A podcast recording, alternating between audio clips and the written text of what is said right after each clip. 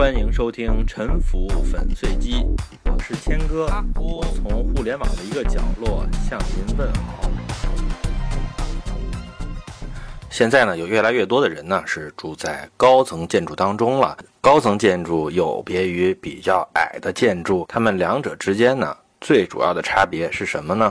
表面看呢是楼的高度，但是其实啊。最主要的差别啊，我认为是电梯的存在。电梯的发明和普及啊，是高层建筑的普及成为了可能。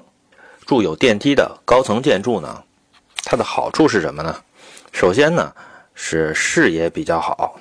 高层建筑窗外的风景无非就是看得远一些，它为什么就比一层、二层、三层看到的风景更美呢？这个问题呢，我觉得它的答案就是在高层建筑的。视野当中啊，存在着更丰富的信息。这些信息包括什么呢？可以看到城市街道上的车流，可以看到街道上来来去去的人，城市里的各种大大小小或豪华或朴素的建筑，看到更广阔的社会生活的图景。这是我理解的高层景观的价值。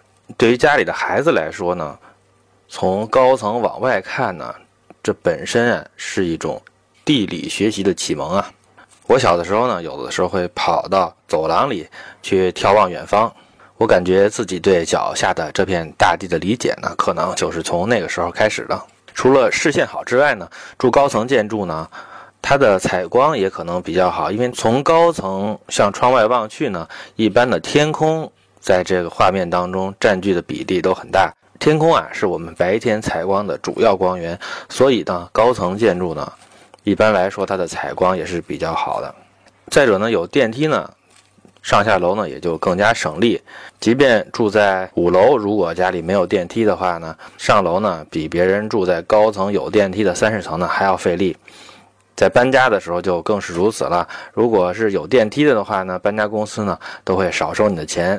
而没有电梯的话呢，就要按楼层来收费了。最后一条呢，很多人可能没有特别注意，但是呢，绝对不会比上面那些更加次要。这就是电梯呢，可以方便残疾人上下楼。残疾人呢，也包括一些走路身体不便的老人啊。有电梯呢，就是他们下楼外出成为了可能。上面说的是电梯的好处。那么电梯呢，当然也不是没有坏处的了。首先呢，你装这个电梯呢是要花钱的，是吧？另外要维护这个电梯呢也是要花钱的，需要有这个工人呢来不时的来进行检修。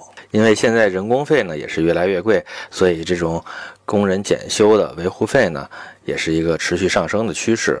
再有一个呢就是电费。电梯呢，它运转的时候，这个电费呢，其实不容小觑啊。它可能会占到整个楼的耗电的百分之二三十。它消耗的这些电呢，也需要这些住户掏钱来支付。另外，一台电梯啊，也不能用到永远。过几十年呢，它彻底坏掉没法修的时候呢，就得更换了。这时候呢，这些住户呢，就要再重新掏钱换一个新的电梯。这就涉及到一个问题了：如果有的人不愿意出钱的话，怎么办？所以啊。为了长久的维护和使用这个电梯呢，邻里的协调和社区的治理啊，也会成为一个问题。如果要是没有电梯的话呢，那么这个整个社区里面可能需要大家一起花钱办的事儿呢，就会少得多，花的钱也会少得多。正是因为有了电梯，所以邻里之间的这种经济协调呢，才会更加的重要。在协调的时候呢，又不免会产生另外一个问题，那就是公平性的问题。比如一层说呢，这个电梯跟我没关系，我不用这个电梯，所以我不付钱。这个听起来是有道理的，但是呢，其实也不一定。比如说呢，一层呢，他到地下车库去开车呢，他也有可能会坐电梯到地下一层，所以这个一层他不用电梯，并不是绝对的，他只是比别人用的少。如果我们同意一层不出买新电梯的钱，那么二层呢也会说说我也不想交这个买新电梯的钱，因为。没有电梯的话，对我影响不大，我完全可以走着来上下这层楼啊。那么三层、四层呢，可能也会有类似的问题。这就是电梯的存在导致的社区协调的成本。下面我们再讲一讲这个一个楼里面啊，它的电梯的形式是怎么选择的？什么意思？也就是说呢，这一个楼门进去啊，我们管它叫做一个单元吧。这一个单元有多少层？每层呢有有多少户？各层各户的人呢？他们共同用几部电梯，就是这个问题，简称为几梯几户的问题。首先呢，我们来看一下，在最理想的情况下，我们坐电梯啊需要多长时间？假如呢，像 Donald Trump 一样有钱，他住在 Trump 大厦的顶楼三十层啊，这种情况下呢，建筑师啊会给他配一部电梯。这部电梯呢，它不服务于二十九层以下的其他的客户，它只服务于 Donald 自己。Donald 在家的时候呢，这部电梯呢就会一直停在三十层等着他。要出门，还没走进电梯厅，电梯门就开了。他走进去呢，需要花三秒钟，然后电梯门关闭呢，又是三秒。然后呢，电梯呢，速度从零开始加速下楼啊。他配了一部呢非常快的电梯啊，速度是每秒六米，这样的电梯也是很贵的。从距离地面一百米的三十层一直到一层减速停下来，我们来算一下需要花多长时间呢？每秒六米呢，走一百米是需要十七秒。但是由于加速和减速的时候呢，它的速度是低于每秒六米的。电梯的加速度呢，应该是每秒的平方一米。这样呢，从三十层到一层呢，算一算呢，大概需要二十三秒。到一层之后呢，两秒钟，电梯门打开，Donald 呢大腹便便的走出电梯呢，再用两秒，整个这个过程呢是花掉多少秒呢？三十三秒。这样呢，Donald 就上街了。他的电梯呢也不用，也不会服务于别人，就一直在一层等着他回家。他回家的时候呢，这个电梯啊就在一层开着门等他。他在坐这个电梯上楼呢。还是花三十三秒就能到三十层的自己家里，这样呢，Donald 出门一个来回呢，需要花在电梯里的时间呢是两个三十三秒，一共是一分零六秒啊。我们可以记住这个时间，这种服务水平呢，就代表了电梯的最高的服务水平嘛。我们可以管它叫做 S 级的，因为比 A 级还要高嘛。那么，想要享受这种自己专用的电梯，需要花多少钱呢？电梯呢，其实并不是特别贵，从十几万到百八十万的电梯都有了。但是呢，电梯它占据的空间是很大的，它需要占据一个方形的竖向的井道啊。这个井道的尺寸呢，大概在六平方米左右，而且呢，它每一层都占据这样的一个面积。三十层呢，就需要占据三十乘以六，是一百八十个平方米。此外呢，在一层和三十层，Donald Trump 的家里呢。各需要有一个电梯厅，这个电梯厅最小呢，大概也是六平方米啊。实际情况呢，可能它的电梯厅会更大、更豪华，但是我们就按六平方米算吧。这样呢，电梯的井道再加上电梯厅呢，这就是一百九十二平方米。也就是说，为了这部私人电梯呢，Donald 放弃了一百九十二平方米可以卖的房子。如果这座房子在纽约的市中心呢，呃，它的房价是非常贵的。我们按每平方米十五万算吧，这样就是两千八百八十万。这其实才是这部电梯的成本。在现实当中呢，一般人是花不起这种钱的。我们呢不会有一部专门属于自己的电梯，我们会和很多的人来共同分享电梯。呃，我曾经去过某一座办公楼啊，有二十五层，有的楼层人多，有的楼层人少，少的呢有。二十多人吧，多的一层有一百人以上。我们按照平均每层六十人来算，这座楼呢有两部电梯，一部电梯啊负责运输从二层到十五层的客人，另外一部呢负责运输呢从十六层到二十五层的客人。也就是说呢，它是分高低区的，这样的话效率会提高一些。但是呢，这两部电梯的负担呢其实都是非常沉重的，有多沉重呢？我以这个高区的，也就是负责十六层到二十五层的这部电梯为例来算一下，一般呢，在中午，比如说从十一点半到十二点半这六十分钟之内呢，大家呢是要下楼吃午饭的。我们刚才说了，平均每层呢有六十个人要坐电梯下楼吃饭，从十六层到二十五层呢有十层。这一部电梯啊，每次下楼的时候呢，多数的楼层啊都是有人在等电梯的，因为每一层的人都很多嘛。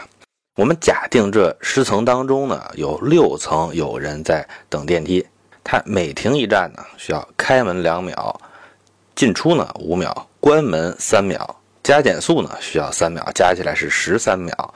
如果在十层中的六层需要停，另外，它一层还需要停，这样一共有七层需要停站。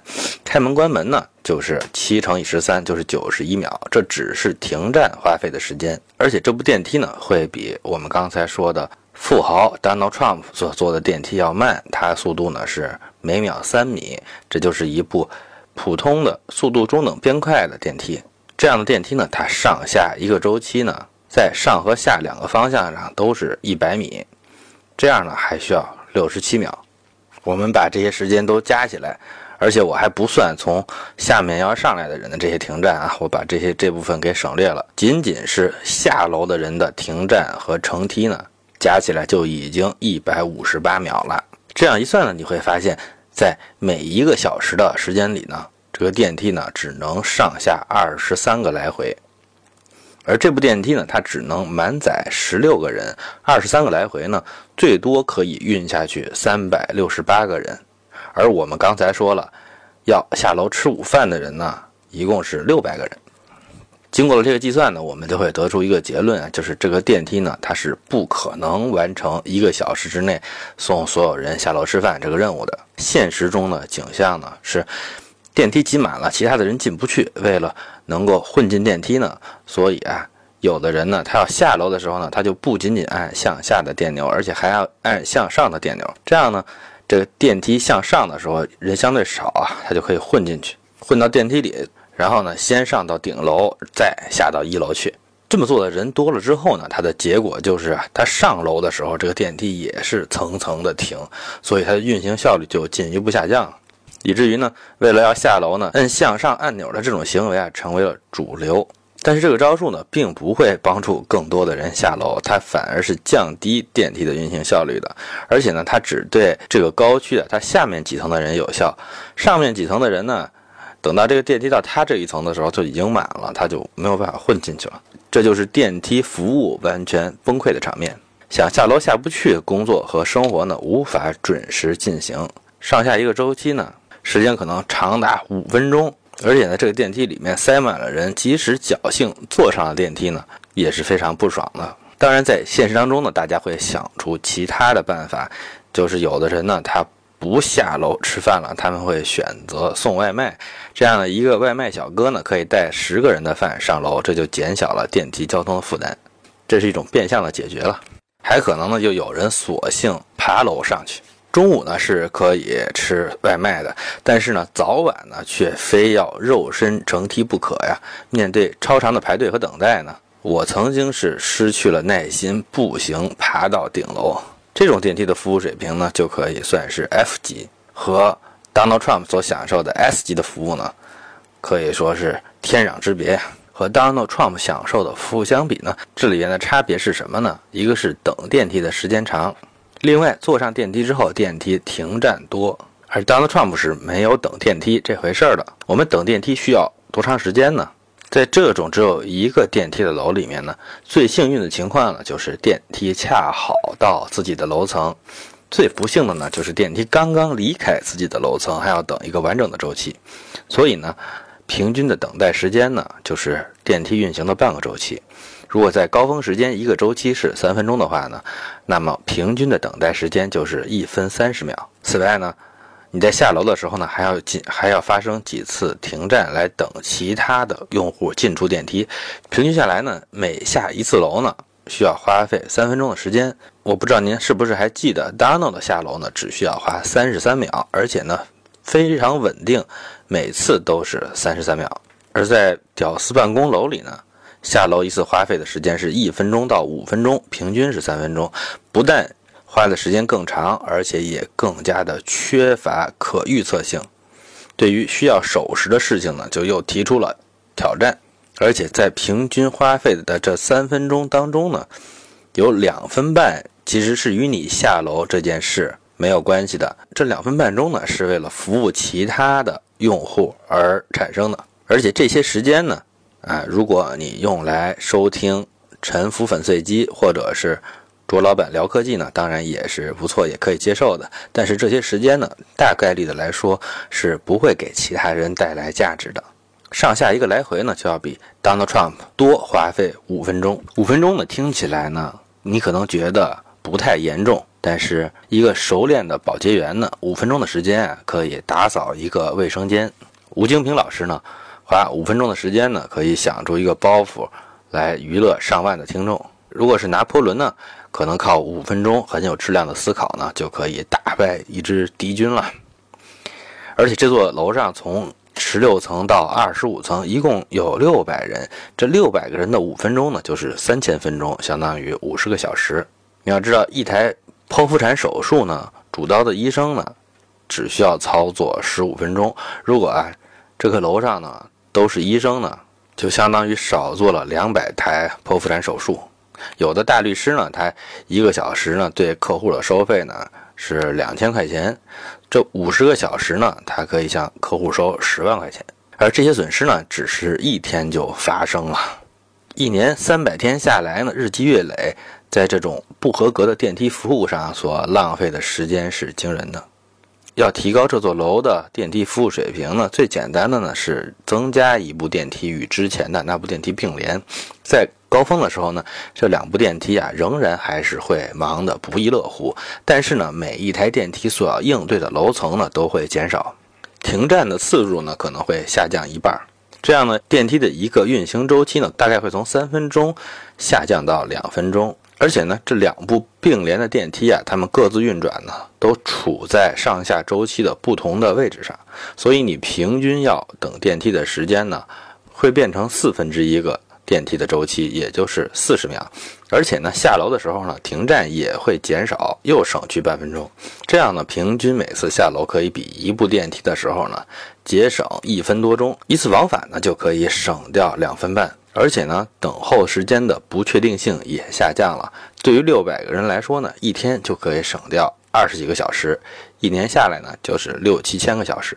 上面呢说的是高峰的时候的场景，在。非高峰的时候，也就是空闲的时候呢，我们想在只有一部电梯的情况下，我们还是假定在刚才的这座楼里面，我们还是考虑从十六层到二十五层的客人。如果只有一部电梯服务这些客人，那这部电梯应该停在哪儿呢？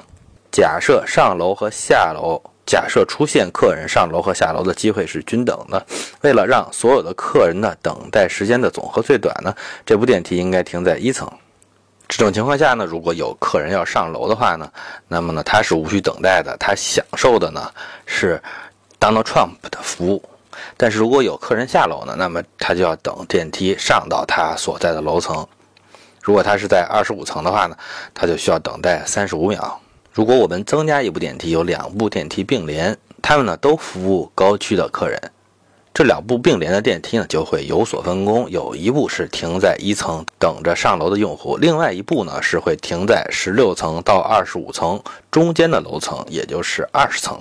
这种情况下呢，如果客人从一层上楼的话呢，永远会有一部电梯在一层等着他；而客人如果从上面下来，那有一台电梯在二十层待机，那么这部电梯呢，只需要从二十层赶到它所在的那个楼层，比如说二十五层。电梯运行这个距离呢，大概只需要八点三秒，这样呢，它等候的时间呢，会比只有一部电梯的时候呢少二十七秒。这其实也是一种很明显的提升。这就是我说的一个要点：两部电梯并联呢，比一部电梯运行呢，它不仅仅是运输能力的差别，对于用户来说，等候和停站都更少，效率会更高。在住宅楼中，一般比较高的楼，十几层到三十多层的，根据消防的要求呢，会设置两部电梯。呃，具体是为什么呢？我就不解释了。层数类似的住宅楼里呢，它的用户的人数呢，会比办公楼少。一般的每层的住户呢，一般每层呢，比如说是六户，那么全楼的总户数呢，也在两百户以内。这样呢，两部电梯并联呢，是足以高效的应对全楼的住户的。不过呢，若干年以来呢，出现了一些一个单元里虽然明明有两部电梯，但是呢却不进行并联，而是因为某种原因呢分开设置了。比如一个三十层的住宅楼，每层有两户，这样的话呢，如果有两部电梯并联的话，运送这楼里面的六十户人家吧，大约是两百人左右呢，它的运输能力是绰绰有余的。即便在高峰时段呢，乘电梯。也最多碰到呢有一两层有其他的住户同时乘坐一部电梯的情况。也就是说，在高峰时段，因为其他乘客而花费的时间呢是非常有限的。并联的这两部电梯呢，本来可以一个在一层等待，另外一个在高区等待，这样不管你从上面下楼还是从一楼上楼呢，都不需要太长的等待。但是呢，出现了一些设计，把这两个电梯分开。每层这两户人家，他们每户呢只使用其中的一部电梯。这样呢，虽然每部电梯服务的人数并没有增加或者减少，但是这单独一部电梯呢，它运转的效率是会下降的。我前面说过了，在高峰时段，两部并联的电梯呢，住户等待的平均时间。是一个运行周期的四分之一，而单部电梯呢，则需要等待二分之一个周期。这两者呢，相差大概在三十秒左右。在空闲的时间呢，如果我住十层以下，享受的服务的差别是不大的。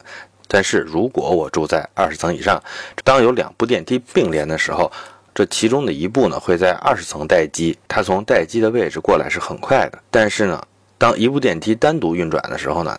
它就会在一层待机，这时候呢，它从待机的位置过来呢，时间就比较久。这两者，但是呢，当只有一部电梯孤立运行的时候呢，它就会在一层待机。这部电梯呢，上去接客人呢，它的时间呢就会长二十秒左右。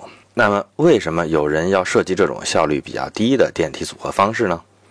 因为据说呢，住户就不需要和对门来共用电梯间了。他的生活中呢，就几乎不会知道他的对门是谁，长什么样，家里几口人。据说有的客户呢，对这种场景的设置呢非常感兴趣。有的客户呢，天真的认为呢，他就拥有了私家电梯。不过这真的是很天真，因为他乘的电梯呢，毕竟还是和楼上楼下其他的住户共用的。这些人呢，不可避免的会知道他住在几层，长什么样。在这种情况下。不知道呢，他避免认识他的对门邻居能够起到什么样的作用？我想呢，我们在一般的生活当中呢，很少会把对门的邻居当成是一种威胁。比如在家开家庭 party 的时候呢，客人比较多的时候呢，我们到对门的邻居家去借板凳，似乎呢是一种很实际的需求了。而且我小的时候，甚至放学早了没带钥匙的话呢，就在对门待着，和他家的小朋友呢关系还不错。这种诡异的电梯的分隔呢，据说呢还会让住户家呢独享这个电梯厅，因为在这一层呢只有你家用这部电梯，所以呢别人呢就没有进入这个电梯厅的理由了。这样呢，这个电梯厅啊就仿佛是你家里面的一部分，得到了所谓的附加面积。事实呢确实如此，不过呢。这个电梯厅呢，它还是和其他一般的电梯厅一样。这个电梯厅里面呢，可能会有消防设备，还会有你家对门邻居的水表、电表。这个电梯厅呢，是需要能够让消防队员、让管理人员，还要让对门邻居能够进得来的。所以呢，你并不能真正的把它锁起来。所以这个电梯呢，它无论从法律上还是在实际的管理上，都不是真正的户内。只不过呢，从前呢，两部电梯在一个电梯厅里，现在呢，他们有了各自的电梯厅，这样呢，电梯厅所占据的面积呢，其实又凭空的增大了。你呢，也要为它支付额外的房价，但是呢，只是得到了一个并不好用的所谓的独享的电梯厅。所以呢，我把这种设计呢，看成是一种非常无聊、有一点反智的设计。买房的人呢，无非是在售楼处呢。受到了一些蛊惑吧，以为得到了什么尊贵的享受，而且呢，这种蛊惑呢，看起来是非常奏效的，因为销售员呢对这样的设计其实也是很感兴趣，因为呢，客户是愿意为之买单的。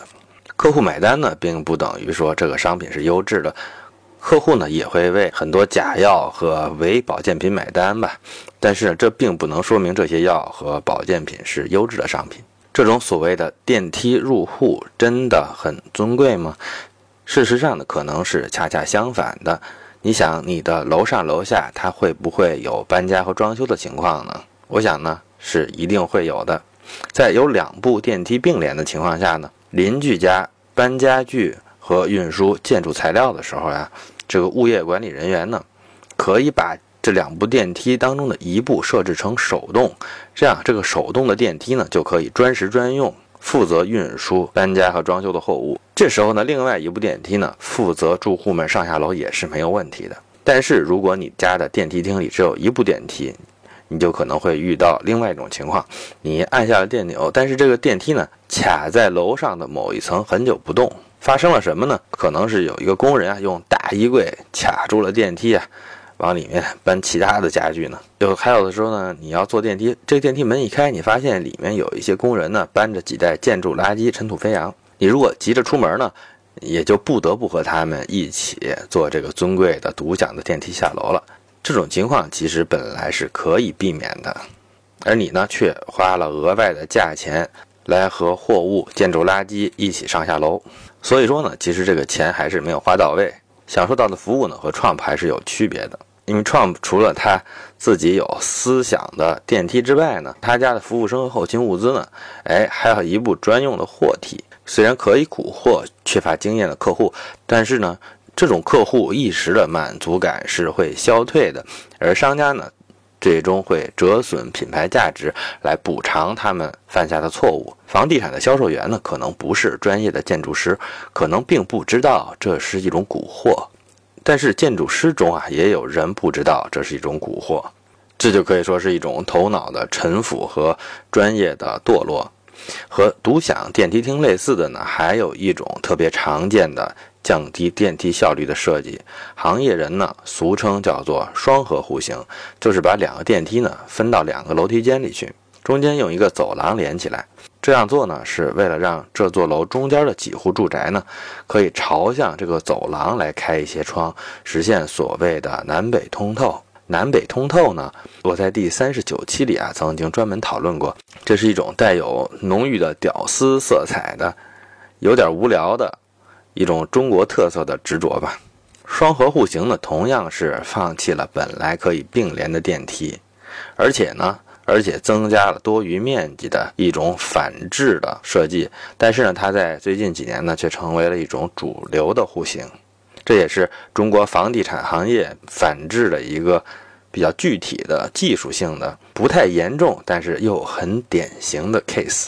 这就是本期的沉浮粉碎机，感谢您的收听。